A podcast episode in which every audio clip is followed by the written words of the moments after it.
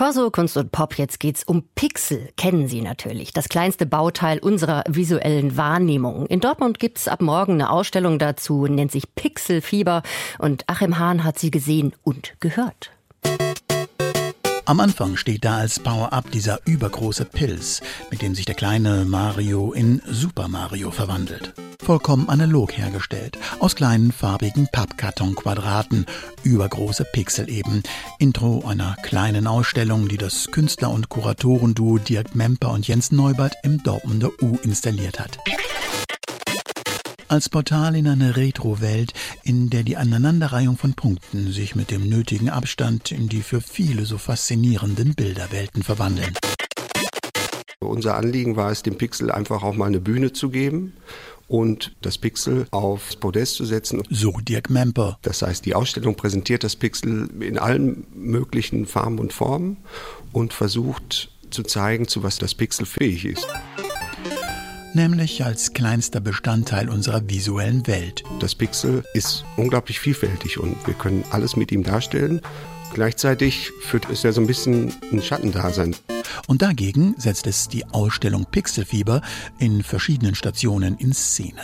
Nicht pixelhistorisch, indem zeitgenössische Exponate aufbereitet werden, sondern durch ausgewählt repräsentative Momente der Pixelentwicklung. Sie bietet ihr erstaunliche Aha-Erlebnisse, aktiviert die eigenen Retro-Erinnerungen und zeigt künstlerisch eigene Interpretation des Pixelkosmos, wie wir sie sehen, was wir für wichtig finden. Etwa eine lebensgroße Minecraft-Installation, in der BesucherInnen direkt in die Klötzchenwelt eintreten und auf Tuchfühlung mit Streichelzootieren gehen können. Und an einer eigenen Kreation als Tischspiel können vier Gamer gemeinsam in Pac-Man-Labyrinth Punkte fressen. Wir nennen es natürlich Pixman. So Jens Neubert. Eine Neuinterpretation. Das Konzept der Ausstellung interaktives Mitpixeln.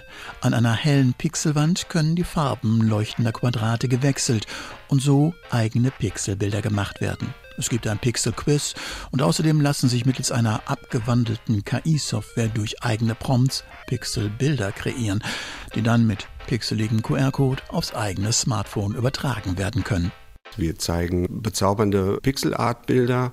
Wir spielen mit äh, der Videospielästhetik. Wir übersetzen auch in Anführungsstrichen große Kunst in Pixelästhetik. Und durch Tastendruck können diese abstrakten Versionen berühmter Gemälde im Vergleich mit dem Original entschlüsselt werden.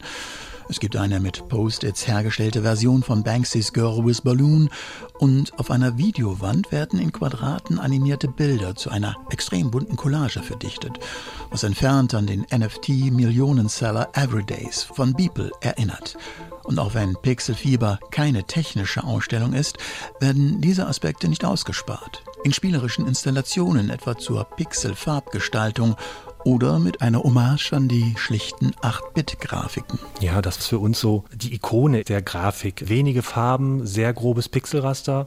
Wir haben uns die 8 genommen und haben die als Objekt nachgebaut und haben die Seiten der 8 genutzt, um dort Geschichten zu erzählen über Spiele, die es schon gab und nutzen aber auch unsere Objekte, um ein bisschen zu erklären, was Pixel überhaupt sind, wie sie entstehen. Also das ist so ein bunter Mix aus Wissen, Unterhaltung, Mitmachen Pixelfieber ist eine vielseitige Schau, die vor allem Spaß macht. Sie setzt an beim Retrofieber der BesucherInnen und präsentiert ihnen augenzwinkernd auch einen ganz erstaunlichen Fund. Das Urpixel. Ein flaches, weißes Quadrat, fingernagelgroß, dargeboten auf einem eigenen Sockel. In einem Plexiglaswürfel, denn es gibt nur noch sehr, sehr wenige Urpixel, die überhaupt auch transportiert werden können. Das ist ein Riesenaufwand. Die Station wird natürlich auch gekühlt und äh, braucht eine ganz besondere Luftmischung, damit es überhaupt so lange überlebt und weiter leuchtet. Das hat uns schon ein bisschen Mühe gekostet und ich lade alle ein, sich dieses Pixel anzugucken. Es ist einfach und einfach wunderschön.